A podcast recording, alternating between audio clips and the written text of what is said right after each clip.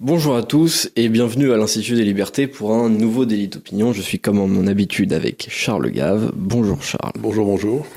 La semaine dernière, parce que maintenant les épisodes se suivent un peu, hein, la semaine dernière j'avais laissé euh, donc sur la fin de l'interview euh, une question euh, qui était euh, l'économie mondiale va-t-elle reprendre? Ouais. Vous avez juste demandé de répondre par oui ou par non. Mhm. Et puis euh, aujourd'hui, on va développer un petit peu plus. Euh, par conséquent, euh, vous aviez dit oui, euh, l'économie va reprendre, mais avec euh, des circonstances qui sont pas forcément évidentes. Euh, donc je vais vous reposer la question et puis cette fois-ci, on va avoir le temps d'en parler euh, bien davantage. L'économie mondiale va-t-elle reprendre?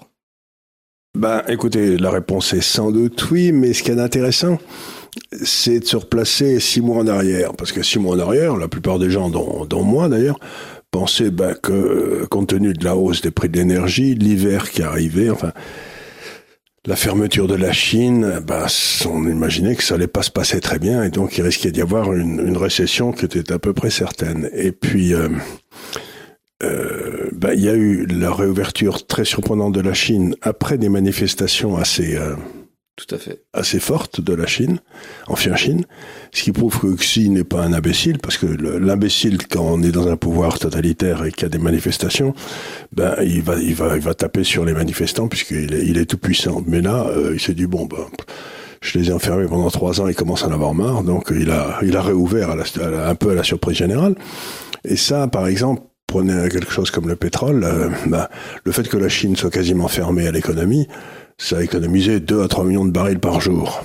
Mais à partir du moment où on ça va faire une demande de 2 à 3 millions de barils par jour de plus, mais qui se produira dans les quelques mois une fois qu'il faudra- recommencer. Puis on a eu un hiver extraordinairement doux en Europe, ce qui a aidé à la, Tout à fait. ce qui a fait baisser le prix du gaz, le prix de l'énergie, etc.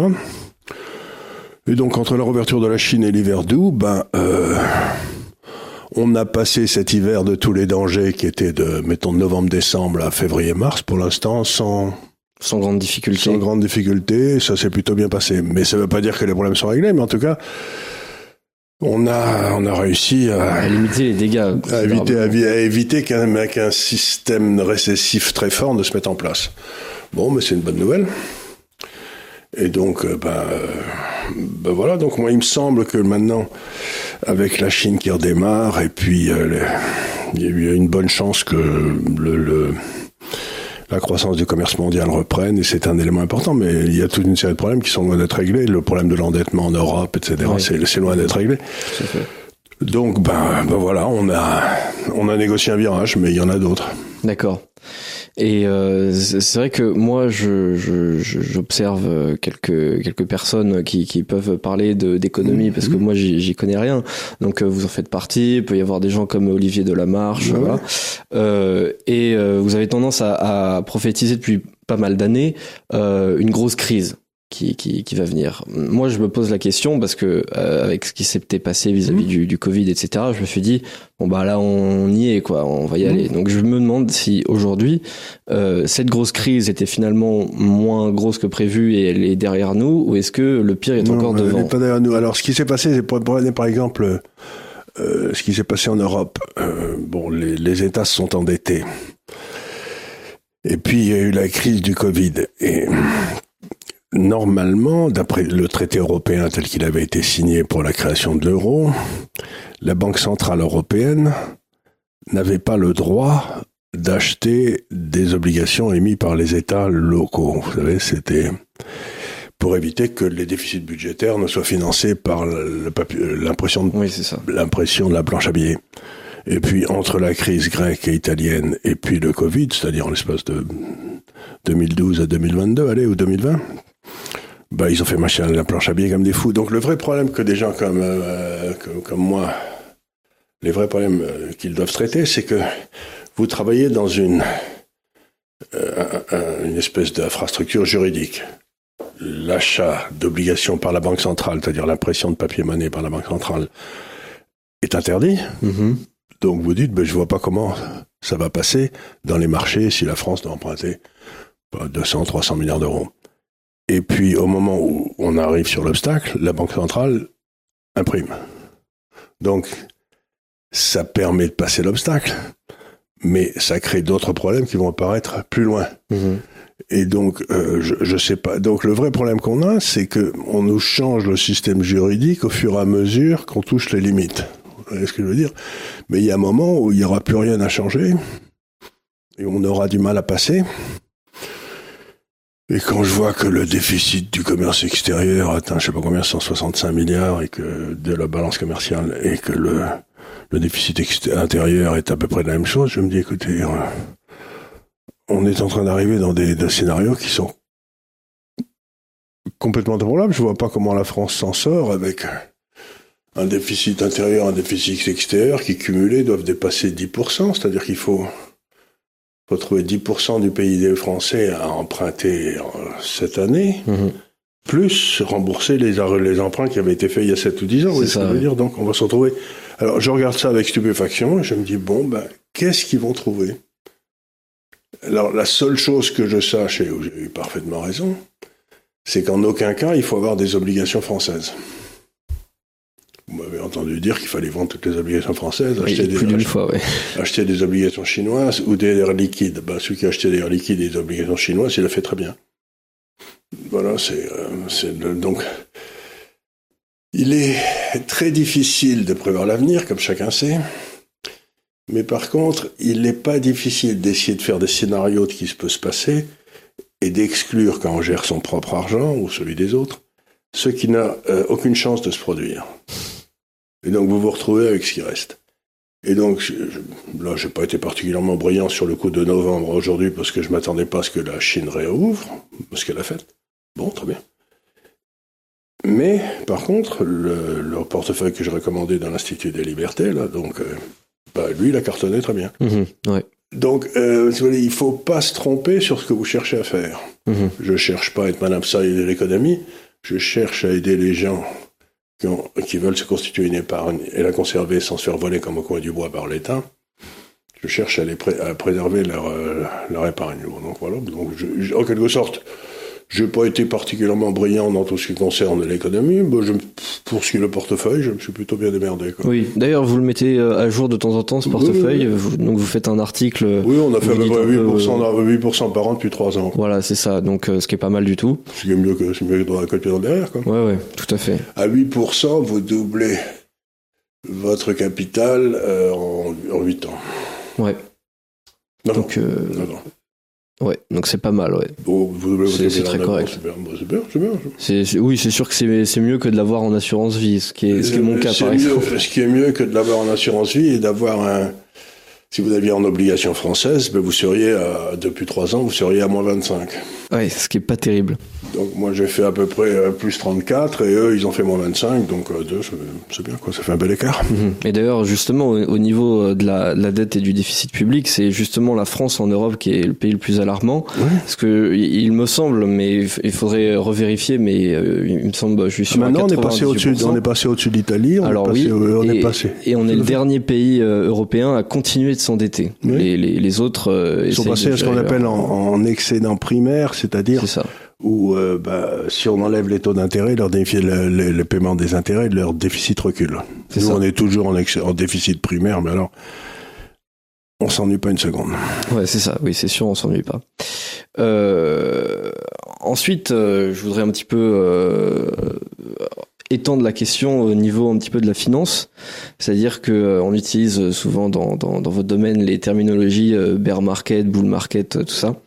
Euh, Est-ce que finalement on n'est pas un peu, c'est une terminologie que j'ai vue sur sur une chaîne euh, sur une chaîne américaine dans un kangourou market, c'est-à-dire ça ça fait de sauts comme ça, on sait pas du tout où ça va, si c'est une tendance haussière ou une tendance baissière. Oui, alors euh, là encore faut bien faire la distinction que je fais souvent ici entre les contrats et les parts de propriété. Hein. Vous m'avez entendu. Bon, vous pouvez acheter dans les, dans les marchés financiers simplement deux choses. Un contrat, je vous emprunte de l'argent, on se met d'accord sur le taux d'intérêt, on se met d'accord sur la durée, c'est un contrat. Quand j'achète une obligation française de l'État français, c'est un contrat avec l'État français où les conditions sont stipulées, etc. Donc en principe, je revois mon capital à la fin, en nominal. Bon, très bien. Ça, c'est un contrat. Et puis, il y avait une part de propriété où vous achetez la fameuse action Liquide, ou Schneider, ou LVMH, ou L'Oréal, j'en sais rien. Bon, ça aussi, c'est très bien. Mais ce que j'essaye de dire, c'est que dans le domaine des actions, euh, bah, par exemple, les actions en France qui n'ont rien à voir avec l'État français, les 10 que j'ai sélectionnés, mais il y en a d'autres, euh, elles n'ont pas de raison de baisser structurellement. Leurs affaires vont bien, elles vendent dans tous les pays du monde, la situation française n'a rien à voir. Vous avez qu'à voir les bénéfices de LVMH ou de, ou de Total, euh, ça n'a rien à voir avec la France, donc bon, très bien, vous avez un bon papier, vous le gardez. Mais par contre, comme je l'ai déjà dit il y a deux secondes, euh, les obligations françaises ont baissé de 25%. Les obligations allemandes aussi, les obligations américaines aussi. Par contre, les obligations chinoises sont montées d'à peu près 27 sur les trois dernières années. Bon, qu'est-ce que ça veut dire? Ça veut dire que le grand bear market, un grand marché baissier, oui. a peut-être commencé et qu'il est sur les contrats en Europe et aux États-Unis. Ce que je veux dire par là, c'est que là où les gens vont perdre leur culotte, c'est sur les obligations françaises, anglaises, américaines, euh, etc. Et comme la capitalisation boursière, c'est-à-dire la valeur des obligations est une fois et demie celle des actions dans le monde, tout le monde s'attend à ce qu'un bear market, ça se passe sur les actions. Mais peut-être pas cette fois-ci. D'accord. C'est-à-dire que ça va peut-être être sur les obligations d'État. Et il s'est passé un phénomène dans ce cycle qui est très intéressant et qui est le suivant, c'est quand vous avez l'inflation qui monte, les banques centrales de nos pays qui serrent, etc., il y a ce qu'on appelle souvent une, crise de liquidité, c'est-à-dire que ben, le cash est, roi, quoi, une crise de liquidité. Et dans les crises de liquidité depuis 1960 à peu près, chaque fois qu'il y en avait une, les marchés émergents, et en particulier les marchés émergents obligataires, les contrats euh, au Brésil, etc., se pétaient la gueule. Parce que c'était eux les plus sensibles à la crise de liquidité en dollars.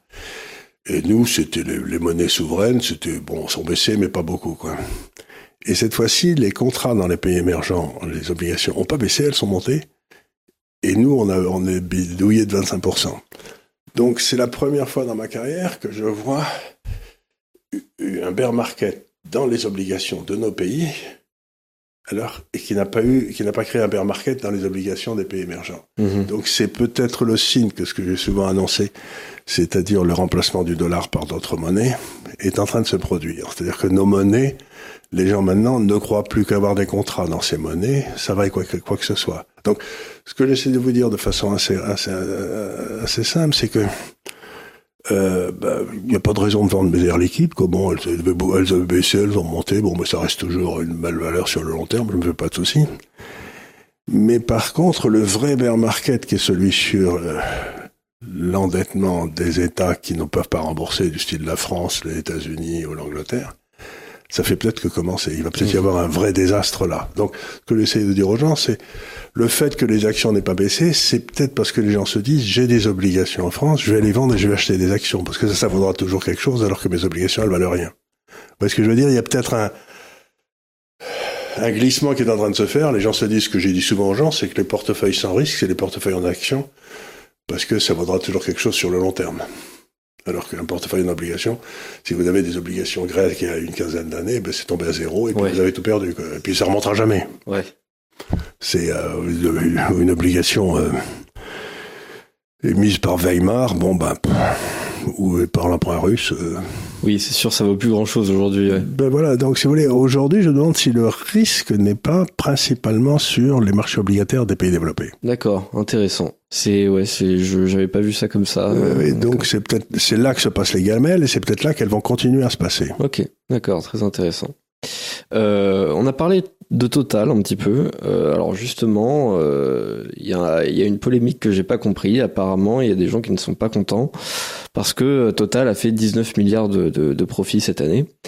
Euh, donc apparemment c'est un scandale, mais euh, moi ce que je retiens quand, quand je vois ça, c'est je me dis bah on aurait peut-être dû prendre une partie de la caisse des retraites, investir dans Total, redistribuer les dividendes. Euh. Ben, ne vous inquiétez pas, les bonnes caisses de retraite sont investies dans Total. Elles ça. touchent les dividendes avec beaucoup de plaisir et ça évite d'avoir à demander l'avis de l'État sur comment récupérer. Mais je vais essayer de faire comprendre. Total, c'est une société qui existe depuis longtemps. Donc ça fait très longtemps qu'elle a d'excellents ingénieurs, d'excellents géologues, et ces gars-là ont trouvé des gisements de pétrole dans la terre entière. Il y en a en Russie, il y en a en Afrique, ils ont des gisements. Donc en quelque sorte, quand vous trouvez un gisement de pétrole, mettons qu'il ait une durée, de 20-25 ans à venir, vous pouvez faire la valeur de ce gisement, mettons qu'il enfin, je sais pas, un million de barils par jour, j'en sais rien, ce qui serait beaucoup. Et donc vous dites, bon, il y a 20 millions de barils sous terre, le prix du baril est à, est à 30, et les taux d'intérêt sont à, je sais pas, à 7. Donc vous calculez la valeur actualisée de ce gisement de pétrole. Et puis les gouvernements de l'OCDE, dans leur grande sagesse, décident de ne plus faire de recherche du tout de pétrole. Donc comme les moulins magiques et les miroirs magiques, les moulins avant et les miroirs magiques, ça marche pas, tout le monde le sait. La demande d'hydrocarbures augmente, alors que l'offre n'augmente pas puisqu'on a arrêté de faire les recherches. Mhm. Donc le prix monte. Ouais. Mais ça Total n'a rien à voir avec le Schmidblick. C'est pas lui qui a décidé d'arrêter de faire des recherches. C'est- Ouais, on c'est lui a vrai. interdit parce que les banques ne prêtent plus aux sociétés pétrolières qui font des recherches. Donc, qu'est-ce qui se passe? C'est qu'à ce moment-là, c'est 20 millions de barils jour, c'est 20, mi- c'est 20 millions de barils qui sont dans le sol, là. Ben, la valeur monte. Et à la place de, de, au profit auquel vous vous attendiez quand le baril était à 30, comme le baril est à 90, ben, vous faites des profits superbes parce que Bah oui. parce que c'est comme si vous aviez dans votre cave une, une série de caisses de Château Yquem Ouais. qui valaient pas grand chose il y a 30 ans et qui aujourd'hui valent la peau des fesses. Donc, Ouais. bah, vous les revendez, vous faites plein de fric, quoi. C'est, euh, c'est comme ça. Et si vous dites à Total, vous gardez, vous gagnez trop d'argent, ben vous, le, type dit, mais euh, attendez une seconde, moi, j'ai fait une découverte il y a 30 ans, euh, je l'ai mis en exploitation il y a 5 ans, euh, j'ai, je sais pas combien de millions de barils dans le sol qui valent ça, et à cause de votre imbécilité, les barils, bon, la valeur de ce que je sors, c'est 90 à la place d'être à 30. Qu'est-ce que vous voulez que je fasse? Et ensuite, là-dessus, je vais payer des impôts. En, quoi, en quoi je suis responsable de ça?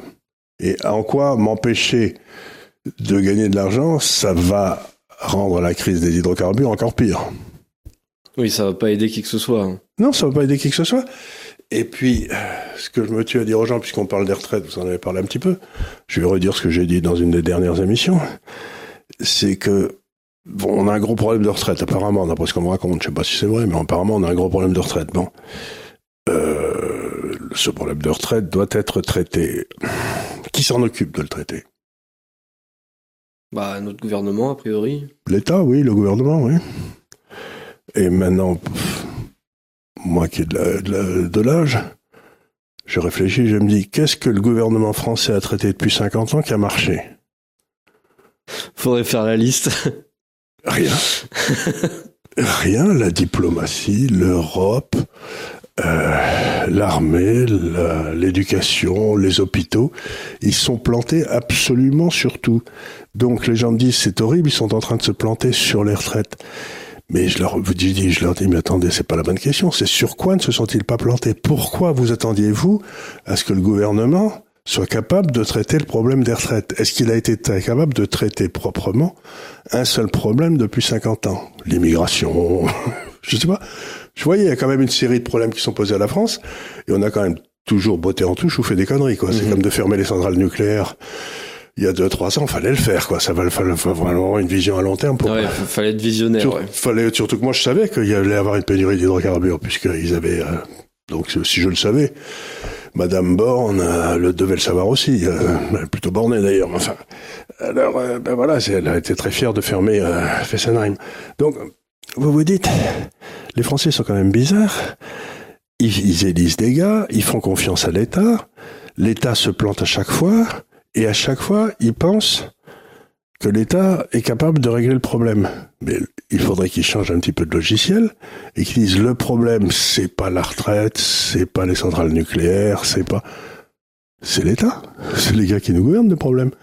Donc il faut, si on veut régler tous ces problèmes, il faut peut-être débat, changer le logiciel des Français pour qu'ils s'emparent des problèmes plutôt que tout ce qu'attendre à toute une série de corneaux du style du président de la République les, ré- les résolvent.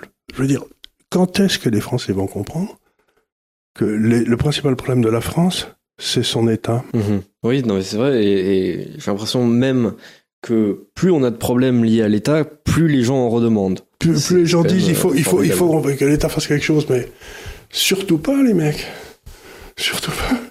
vous nous avez assez aidés, vous savez, c'est les, les, types à, à Saint-Malo qui avait dit ça à Louis XIV, qui demandait comment ils pouvaient, les, comment les armateurs de Saint-Malo pouvaient être réglés, aider dans leur concurrence contre les, les Anglais. Et le type avait dit surtout sur vous nous avez assez aidé, laissez-nous bien tranquilles, on va se débrouiller avec eux, mais... Hein. Oui, ce qui a donné le titre d'un de vos... voilà. Mais quand est-ce que les Français vont comprendre que l'État, bon, son métier, s'il en a un, c'est de faire régner la stabilité du droit et, euh, si j'ose dire aussi, le, la police, la justice et l'armée, allez, peut-être la diplomatie, bon. C'est les... Bon là, parce que il peut pas y avoir de privatisation de ces trucs-là. Mais quand on le voit gérer les hôpitaux, Aujourd'hui, il y a plus de personnel administratif que de personnel euh, soignant. Mhm.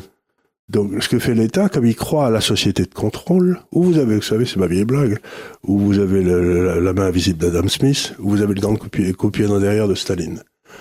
Ben, comme l'État ne croit qu'au grand copier dans derrière de Staline, par définition, ben, pour euh, vérifier que vous et moi faisons ce qu'on ce qu'on doit faire, ben, ils mettent quelqu'un dans notre dos, mhm. ou ils vont vérifier nos comptes bancaires, ou ils vont interdire le cash, vous voyez. Et donc c'est toujours plus de contrôle.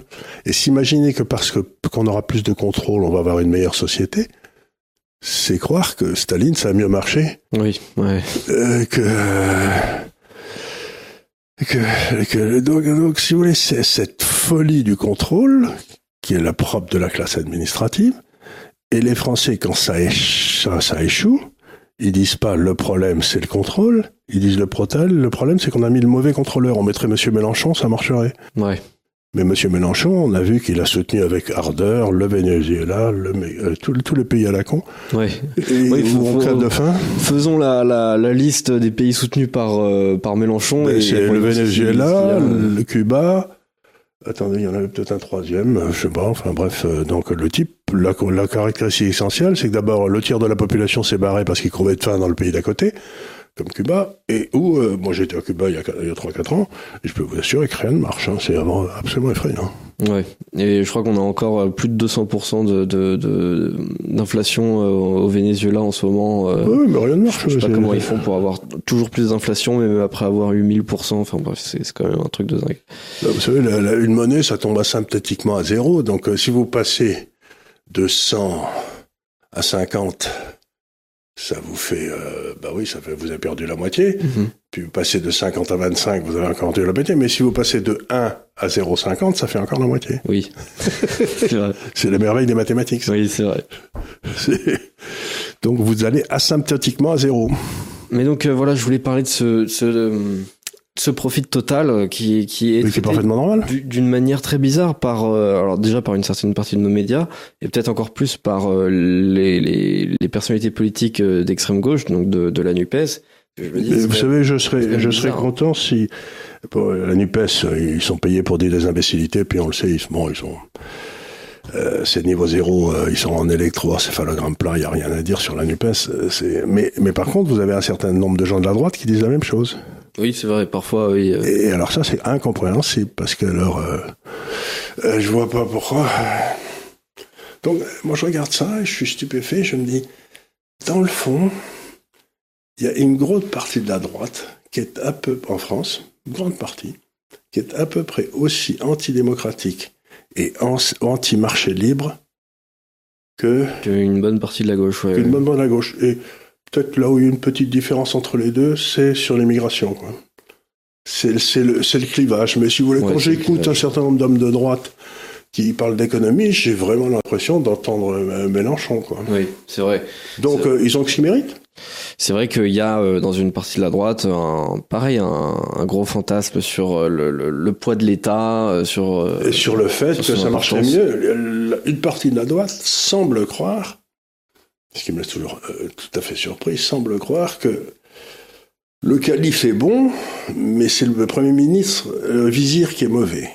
Donc si on changeait le Premier ministre, si on, mettait, euh, les mettait eux à la place du vizir, quoi, à ce moment-là, il ferait tourner bien les contrôles. Mais quand est-ce qu'ils comprendront que les contrôles, ça ne marche pas, que ce soit exercé par un fasciste de droite en Italie en 1930, ou que ce soit exercé par un communiste en, en Russie en 1930. La seule différence, c'est que les communistes tuaient plus allègrement que les fascistes, là. Mais, enfin, le principe était le même. Le principe était relativement... Le grand coup de pied dans les fesses, quoi. C'est, il n'y a pas de différence entre un fasciste et, un communiste. Oui, pas, pas dans la manière de, de gérer l'État, en tout cas. Non. Et de gérer les droits individuels. Oui, tout à fait. La droite ne respecte pas les droits individuels, en particulier le droit de propriété, ce qui est quand même la base de tout. Mmh, c'est vrai. Donc moi, quand je regarde la droite, je me dis, mais j'ai rien à faire avec ces gens-là. Et, je ressens, on me dirait, t'es de gauche. Je dis, ouais, peut-être. mais quand les gens me disent, c'est un gars d'extrême droite, je leur dis, mais attendez une seconde, mais moi, j'ai rien à voir avec ces gars-là. Je me sens presque insulté, tellement les, les mecs en face sont cons. Je veux pas être pris pour eux, parce qu'ils sont tellement nuls et tellement cons que j'ai pas envie d'être pris pour des gars qui, qui, ne, qui ne jurent que pas race, quoi. Mhm. ouais. C'est, c'est vrai. C'est après j'ai, l'impression qu'il y a parfois beaucoup de, de, de, personnes très jeunes dedans qui euh, qui peut-être fantasment un, un, gros poids de l'État dans, dans le passé. Je sais pas. Qui, qui peut-être fantasment sur euh, des régimes politiques. Enfin bref, faut, il s'agit si vous êtes jeune, il faut que vous soyez en état de prendre des décisions, de vous tromper, de vous casser la gueule, de rebondir et quand vous êtes dans un camp de concentration, c'est difficile. Hein ouais, c'est sûr, c'est beaucoup plus dur. Ouais. Euh, enfin voilà pour ce qui est Total. Euh, on va. Alors déjà, Total, c'est qu'on lui fout pas la paix. Je vais proposer un truc, euh, une petite nouveauté euh, à nos abonnés, euh, surtout à ceux qui du coup sont un petit peu assidus. je vais leur proposer un truc maintenant.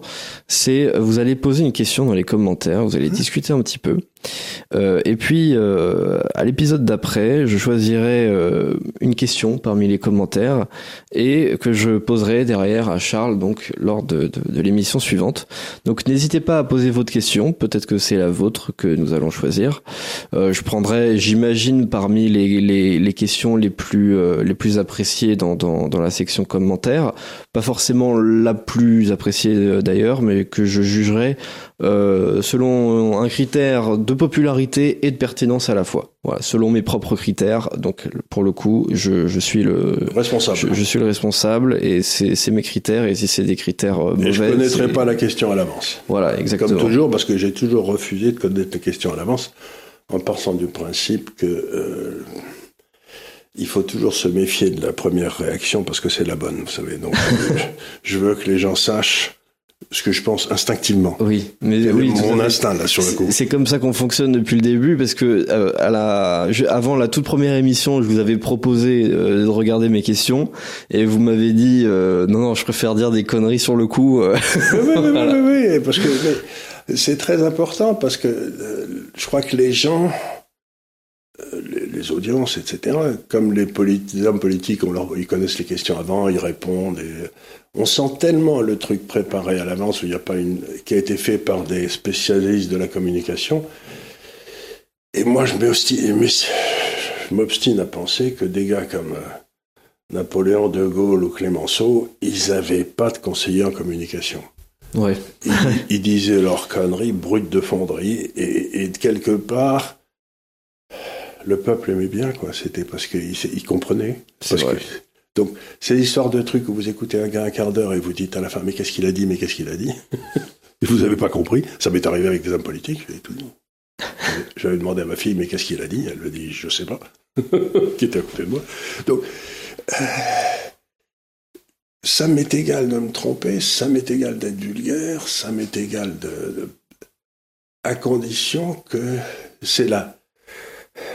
Ben, si ça vous plaît pas, encore une fois, la solution, c'est plus regarder la chaîne. Je veux dire, c'est pas, moi je suis pas payé par les impôts, je fais ça parce que quelque part ça m'amuse et je pense que c'est utile. Mais si les gens euh, trouvent que ce que je dis est pas possible, eh ben,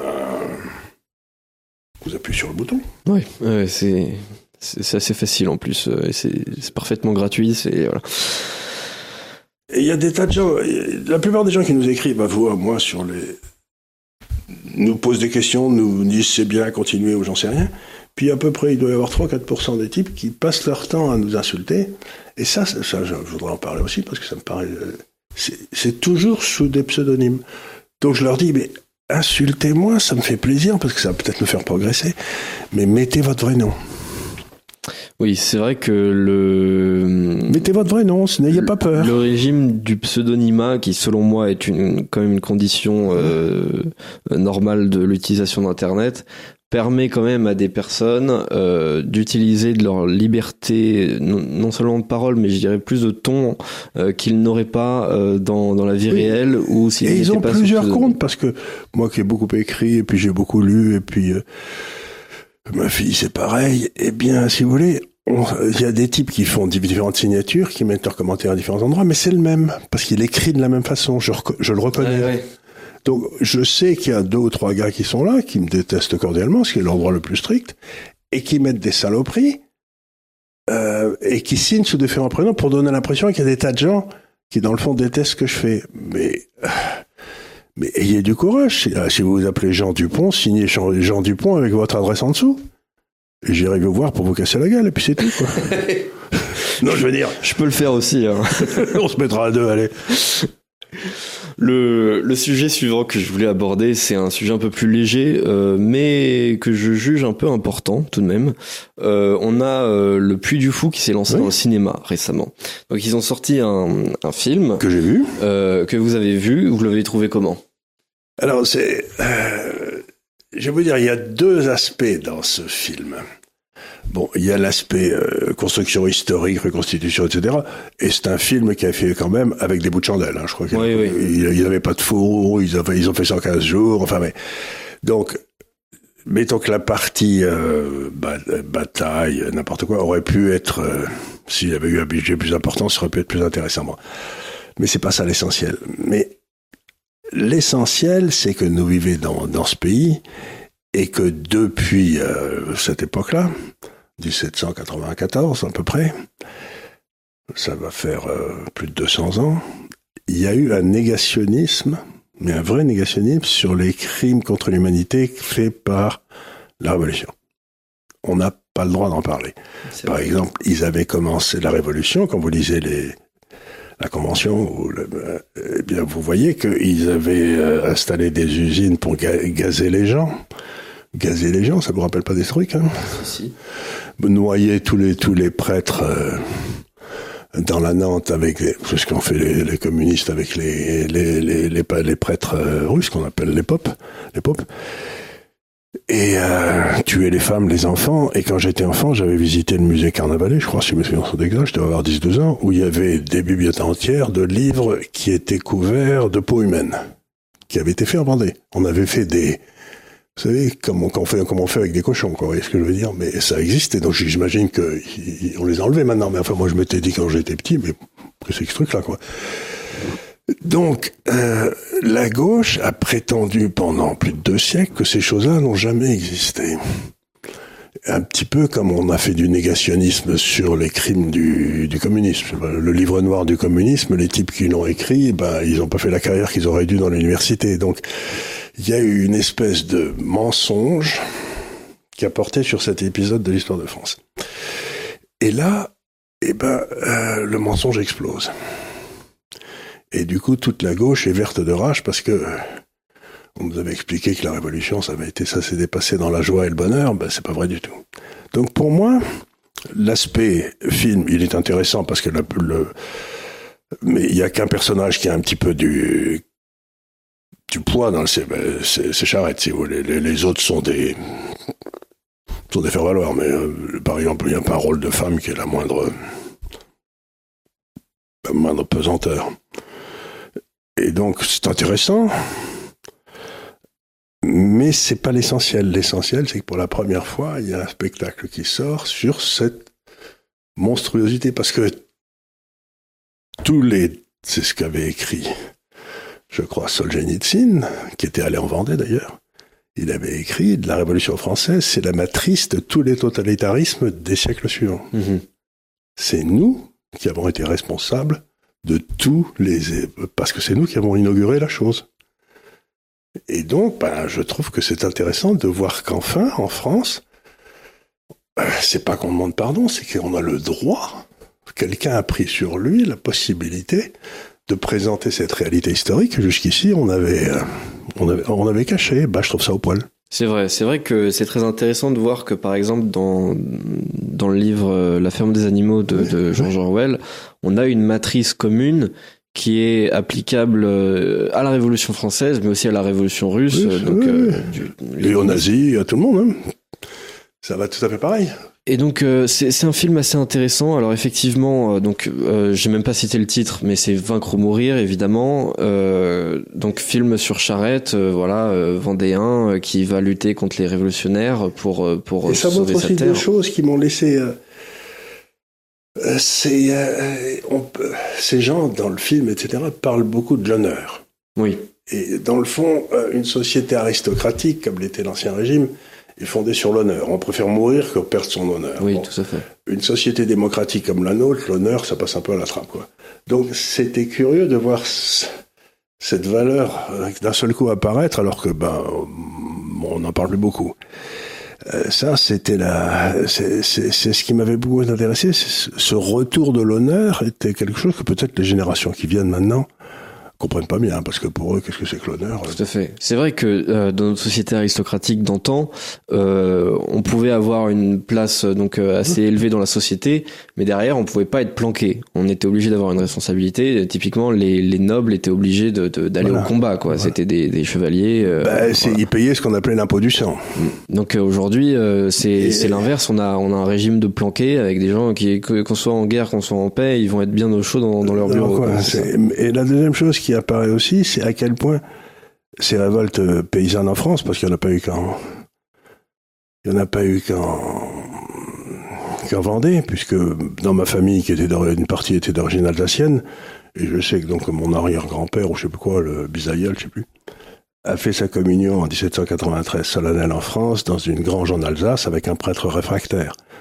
C'était resté dans la, dans l'histoire de la famille. Donc, ça a dû se passer partout en France, en Alsace, en Vendée. Il y avait sûr. cette atteinte à la liberté religieuse qui était. euh, Et donc, euh, ce qu'on voit aussi, c'est que les grands aristocrates et les princes de sang, comme euh, le comte d'Artois, le, le futur Charles X, ils- quand il s'agissait d'aller se faire trouver la peau, ce qui était leur devoir, dans une société régie par l'honneur, ils sont tous barrés à fond la caisse et ils ont laissé ce pauvre charrette mourir tranquillement tout seul.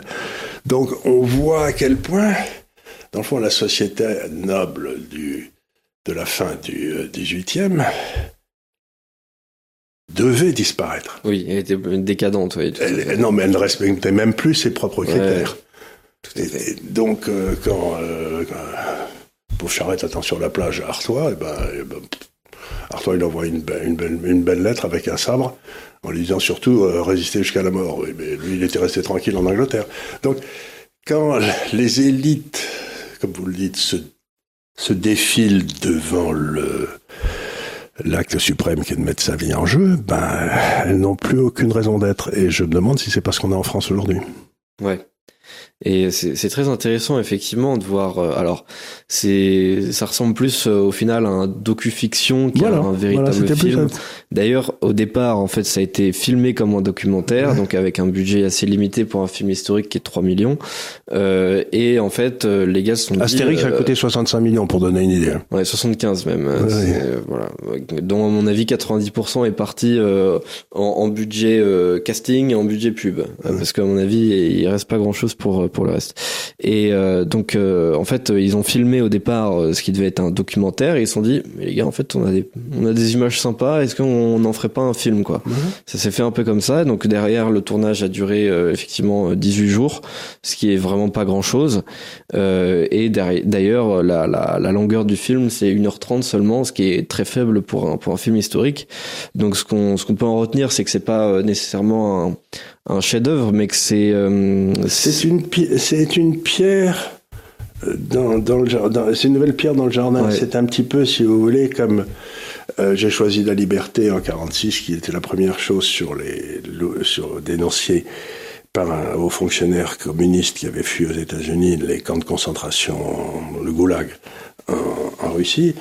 Bon, après ça, il y a eu des chefs-d'œuvre comme ceux de Solzhenitsyn, mais de temps en temps, il, faut voir deux aspects. Il y a la- l'aspect de la dénonciation qui est- et il y a la qualité de l'écriture ou, de la filmographie. Bon, Euh, sur le deuxième côté, je crois qu'on peut tous dire aurait pu mieux faire, mais c'est peut-être pas le plus important. Ouais, c'est vrai que c'est c'est c'est quand même un thème intéressant, surtout euh, le journal qui a été absolument offusqué par l'existence même de ce film, c'est Libération. Libération euh, qui est euh, très prompt euh, à à dénoncer n'importe quel crime contre l'humanité euh, dès que le enfin qui qui qui, le- qui le qualifie comme tel par exemple les les actes de la France en Algérie. Bon alors on peut on peut en débattre, euh, mais qui va derrière être absolument certain euh, que ce qui s'est passé en Vendée n'était absolument pas un crime contre l'humanité. Euh, alors la, c'est la l'impression, c'est terminologie de génocide, bon, peu on l'impression discuter, qu'on a aujourd'hui. Si vous voulez, si on tue des chrétiens au Moyen-Orient, aujourd'hui, Dieu sait comment on tue. Ouais. Oh, quand même, on va pas en faire une histoire, quoi. C'est, euh, Oui, c'est ça. Bon- alors que si on touche à un Palestinien, euh, ça fait, ça fait, des- ça, ça fait la première fois tous les jours. Ouais, Donc, il semble bien que nous restions dans la gauche dans l'idée assez simple que euh, s'il y a une catégorie de gens, si vous les tuez, c'est c'est pas pareil que si vous tuez Ouais, c'est pas grave quelque part, oui. Si vous tuez un homme blanc, c'est ce que disait ce brave Sartre. Il disait, euh, si un noir tue un blanc en Afrique ou une, une mesure à cet effet, ça libère deux personnes à la fois, quoi. C'est, Oui, Mais t'es dit, c'est, c'est intéressant comme façon oui c'est intéressant, oui, comme philosophie. Ouais. Mhm. Donc voilà pour pour ce film qui a fait euh, très mauvaise presse à gauche, qui a fait plutôt bonne presse euh, à droite et, qui, en qui tout remarque cas pas mal de, que, que les gens vont le voir. Malgré euh, le fait qu'ils sortent dans moins de 10% des salles en France, puisque là aussi il y a une euh, sorte de discrimination politique euh, du, du, du film qui aurait dû sortir normalement comme comme tous les autres films, quoi, c'est-à-dire dans au moins la moitié des salles de France, mais ce n'est pas le cas et qui a fait quand même plutôt un bon score après euh, à peu près un peu plus de deux semaines, c'est-à-dire 185 000 euh, entrées. C'est-à-dire qu'il il fait ses frais, quoi. Ouais, donc euh, c'est c'est assez intéressant. J'espère que ce sera encourageant pour des studios euh, qui euh, vont peut-être euh, mettre davantage de, de, de moyens dans, Mais ils vont peut-être nous faire un puits du faux studio maintenant avec euh, des vrais films. Oui, bah j'espère. En tout cas, là, c'est c'est un- en tout cas c'est l'ambition euh, de, de euh, je- j'ai oublié comment il s'appelle, mais enfin je crois que c'est le, le fils de, de, de Villiers qui s'occupe de ça. Euh, je- j'ai un trou sur, sur son pré- sur son prénom, Euh, mais enfin c'est l'ambition de des studios. Je trouve que c'est une très bonne initiative. Euh, c'est vrai que le premier film, bon, est perfectible, mais c'est une, c'est une première pierre à l'édifice et j'espère que, que les autres seront euh, encore mieux taillés. Voilà, donc euh, bravo au Puy du Fou, euh, mais quand même faites mieux. Peut mieux faire. Allez, c'est comme. c'est- c'est- Peu, peu me fier, euh, Bon, vous avez les encouragements du conseil de classe. Voilà. Bah, moi, les encouragements, je crois pas. Je crois pas que je les ai jamais. Non, mais j'ai été averti ou euh, plusieurs fois. Donc euh, moi, j'avais jamais pas mieux faire. C'était toujours état de son maximum. Ah ouais, moi, moi, c'est toujours, euh, moi c'est toujours approfondir, euh, en- encouragement, mais euh, bon. Ah, moi, j'ai euh, jamais été encouragé. Alors. pas, pas top. Euh, bon. Et euh, le dernier sujet que je voulais aborder, c'est un sujet un peu plus euh, politique. Il n'y a pas forcément de quoi en faire une thèse, euh, mais je trouve ça intéressant quand même. C'est-à-dire que sur cette euh, question, encore une fois, de la réforme des retraites, euh, le RN a proposé quelque chose que je trouvais intéressant, euh, c'est-à-dire l'idée de faire un référendum Bah, sur la question des. Exactement le genre de cas où il faudrait faire un référendum. Ouais. Voilà, je trouve que c'est euh, voilà, on a une situation de blocage. euh, le pays, on sait pas trop ce qu'il en pense. Il, il est de plus en plus opposé euh, à cette réforme des retraites. Euh, Il y a plein de gens qui sortent dans la rue. Les gens sont vraiment pas contents. Euh, le gouvernement euh, reste euh, reste têtu comme une mule. Euh, on fait plein d'amendements dans tous les sens pour faire retarder le, le, le vote du truc. Enfin bref, c'est c'est la question que vous posez. Emmanuel ce matin et que je vais vous poser parce que c'est à mon avis c'est la bonne. C'est ça occupe beaucoup les gens. Ils s'engueulent à la tribune de la chambre, ils montent, ils crient, il se passe des trucs abominables et tout. Donc pendant que tout le monde est en train de se battre pour la pour la, pour la retraite là, personne ne s'occupe des abandons de souveraineté qu'on fait partout ailleurs, à Bruxelles, des, des armes qu'on envoie à l'autre fou là-bas. Ouais, c'est vrai. Donc, est-ce que c'est pas simplement un théâtre d'ombre qui est fait par nos vrais ennemis, c'est-à-dire, mettons, euh, les gars de la CGT qui sont payés par l'État parce qu'il n'y a plus, il y a plus de, y a plus de, il y a, il y a- il y a plus de syndiqués, quoi. Donc, c'est plus l'État. Donc, est-ce que c'est pas simplement un énorme théâtre d'ombre qu'on nous met en place pour continuer à nous enfumer là où on regarde pas. C'est un coup de bonne taux. Vous regardez ici, et puis on pique le pognon là. Alors c'est une bonne question parce que là j'ai pas la réponse, mais je me dis ça m'étonnerait qu'à moitié. Et un type comme euh, Mélenchon, où, euh, il est tout à fait d'accord pour jouer dans ce théâtre de... parce que ça fait 40 ans qu'il joue dans le bonneteau lui. Hein. Ouais. Et donc, euh, donc moi j'ai du mal à croire que ça a la moindre importance, mais euh, je je pense pas parce que en tout cas cette euh, la, question de, de la la livraison des armes, elle est pertinente d'autant plus dans la mesure où bon, bah, nous on en manque. Effectivement, si on n'en manquait pas et que qu'on en avait à pu savoir qu'en faire, bon bah pourquoi pas. La, la vraie question c'est se dire oui, mais enfin nous il nous reste trois chars Leclerc, est-ce qu'on les envoie à l'Ukraine ou est-ce qu'on les garde pour nous quoi. Donc bon, c'est c'est un peu la vraie question. Cependant euh, j'ai pas l'impression que ça hum, que ça intéresse beaucoup les gens et même euh, j'avais vu une enquête d'opinion dessus. Euh, ceux à qui on posait la question étaient pas contre l'envoi d'armes, sûrement aussi parce qu'ils ne savaient pas que nous aussi on, on en manquait.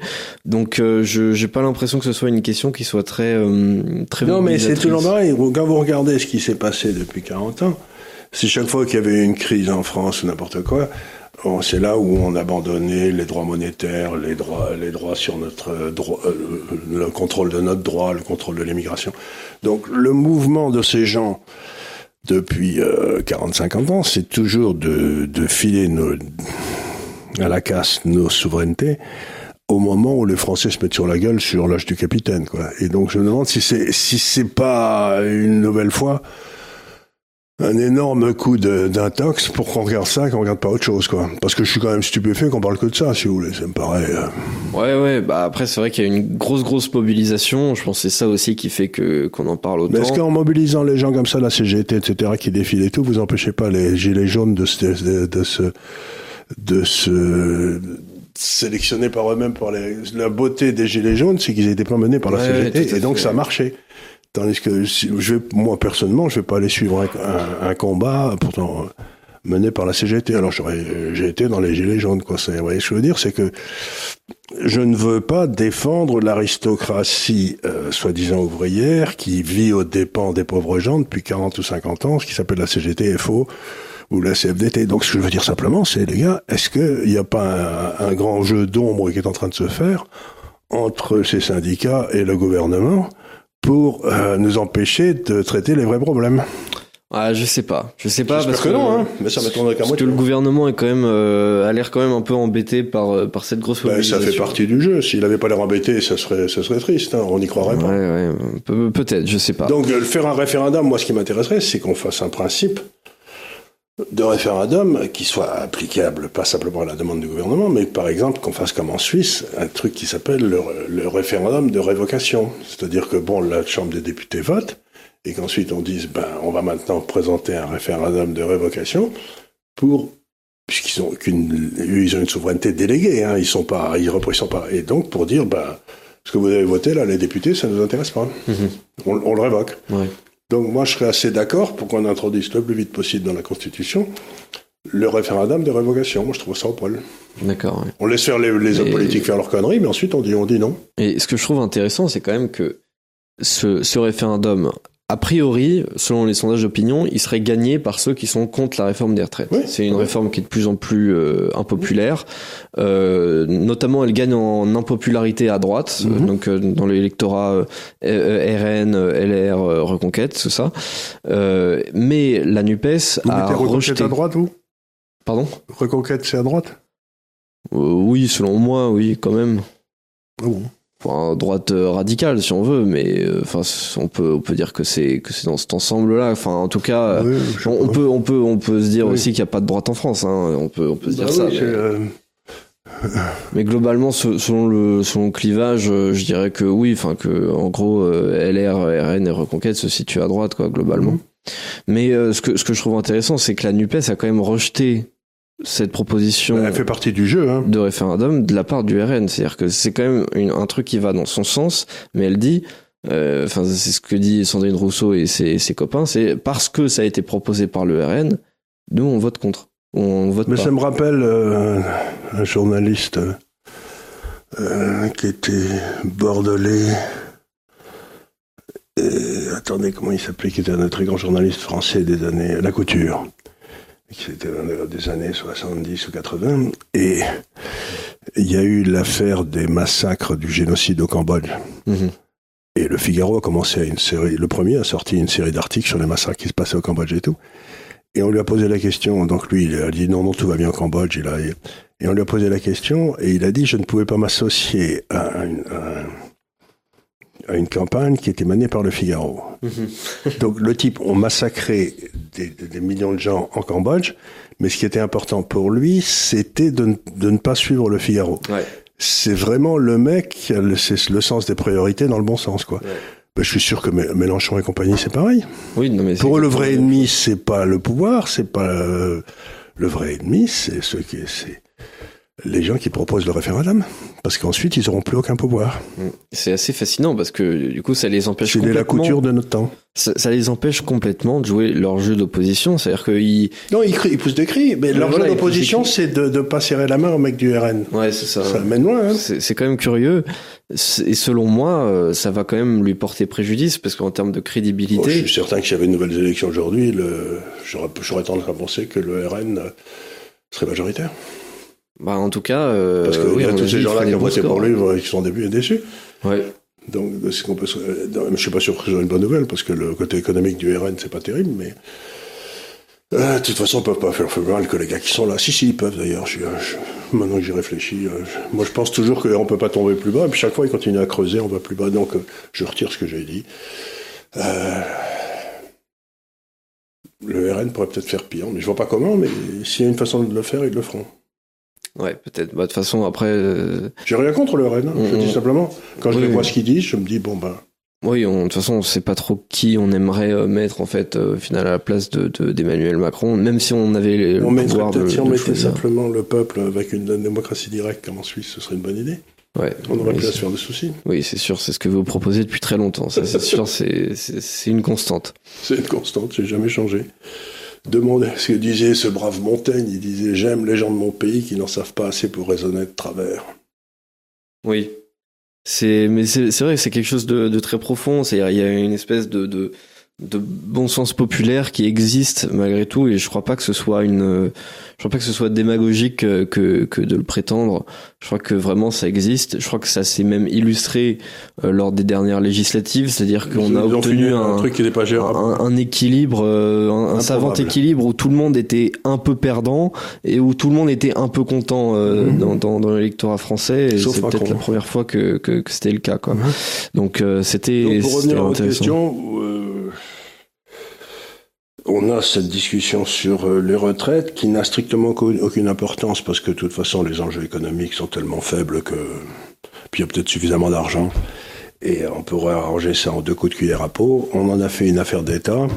C'est encore une fois soit des imbéciles qui l'ont fait pour créer, ou alors c'est fait euh, exprès pour nous amener euh, dans un coup de bonne taux à regarder sous la mauvaise balle quoi. Ouais, peut-être. Je sais pas. Moi non plus. Mais ça m'étonnerait qu'à moitié. Ouais. Oui, non, c'est sûr, c'est pas, ce serait pas particulièrement étonnant. Après, je, là, en tout cas, en ce moment, je vois pas. Enfin, en tout cas, la question de la livraison des armes à l'Ukraine, selon moi, est pas un truc suffisamment impopulaire euh, pour vouloir mettre un coup de bonneto et vouloir le cacher. Euh, non, mais qu'est-ce qu'ils sont en train d'essayer de faire? Ils sont quand même en train d'essayer euh, de faire passer la souveraineté militaire de la France, qui était pleine et entière sous le gaullisme, sous le contrôle des Américains. Donc c'est pas tellement l'Ukraine qui me gêne, c'est ce transfert de la souveraineté militaire.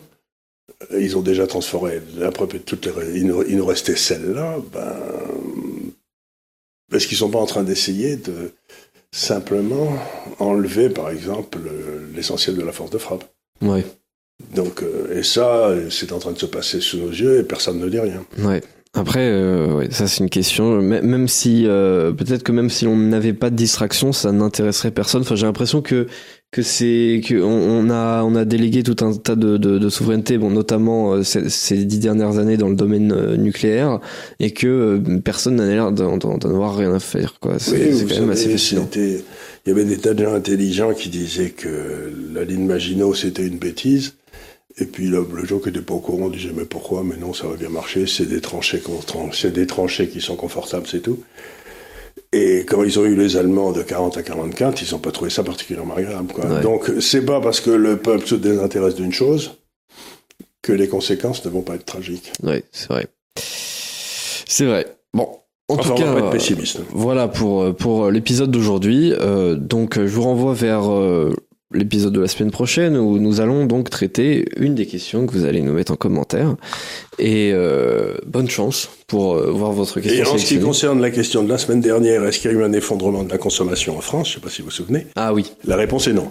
Ah oui? Oui, il y a eu une petite baisse de la consommation, mais pas du tout dans les proportions. On a baissé de la vente de détail, on baissé de 4,5% sur l'année, Mhm. ce qui est normal. Donc il n'y a pas eu l'effondrement retour de à 2012 comme euh, comme le, le- le truc avait. Ah c'est curieux parce que j'avais j'avais vérifié sur euh, sur le site de l'Insee, j'avais vu un truc qui corroborait. euh, après, je sais pas. Je peux. Oui, je- moi j'ai regardé les ventes de détail et j'ai regardé les, les- dans le PIB la consommation. Et la consommation est Oui. en baisse de 1,5% et les ventes au détail sont en baisse de 4. Et on est quand même très au en volume. Et on est quand même très au-dessus de là où on était en 2012. Donc euh, D'accord. j'ai pas vu. Ouais, écoutez. euh, Voilà, ça devait être un, la consommation de je sais pas quoi, de, de machines-outils ou j'en sais rien. Ouais. ouais, il me semblait que c'est la consommation globale. J'avais vu sur le site de l'Insee. C'était un, en gros, ouais, on, redescendait là sur la sur la dernière année, qui est à peu près au niveau ouais, 2010-2012. Et euh, je sais pas. Bon, Enfin, moi j'ai pas trouvé. Maintenant, on va continuer à creuser le sujet parce que voilà. bah, si vous voulez, je peux je peux vous envoyer la source. hein, ce serait- Envoyez-moi ça, ça, ça me fera plaisir. En tout cas, euh, voilà pour l'épisode d'aujourd'hui. Je remercie euh, tout le monde pour euh, déjà pour votre fidélité et puis pour votre rétention de- d'attention, pour regarder ces épisodes en entier, ce qui est très important. Et bah, je vous remercie. Je vous renvoie vers euh, nos autres pages. Donc évidemment le blog de l'Institut des Libertés, hein, où on en a parlé un petit peu. Euh, vous avez mis euh, un, un article récemment où vous mettiez un petit peu à jour justement le, le, Portefeuille. le portefeuille idéal euh, vers voilà vers nos comptes. Et Twitter, là, j'ai une grande satisfaction, j'y reviens rapidement, c'est, vous savez, quand vous gérez de l'argent, vous devez gérer de l'argent en fonction de ce que vous pensez, mais vous essayez aussi de faire un portefeuille qui tiendra le coup si vous vous trompez. Oui, oui. Parce que c'est ça le difficile. Et ben là, j'ai- Les deux pas fonctionnent. Non, mais c'est pas ça. J'ai mon analyse. J'ai pas, tant- je ne m'attendais pas à ce qu'il y ait un hiver doux et puis à ce qu'il y ait autre chose. La Chine qui rouvre, donc il n'était pas très bien positionné, mais il a très bien fonctionné quand même. Mhm. Donc je me dis, j'ai bâti un bon portefeuille parce que il marche même quand j'ai tort. Oui, c'est ça. C'est un portefeuille antifragile, quoi. Voilà, c'est un euh, portefeuille qui marche même si mon analyse n'est pas parfaite. quoi. Ouais, c'est ça. Mais je trouve ça au poil. C'est parfait. Bon, en tout cas, merci beaucoup. Merci Et beaucoup. puis à la semaine prochaine pour un nouveau délit d'opinion.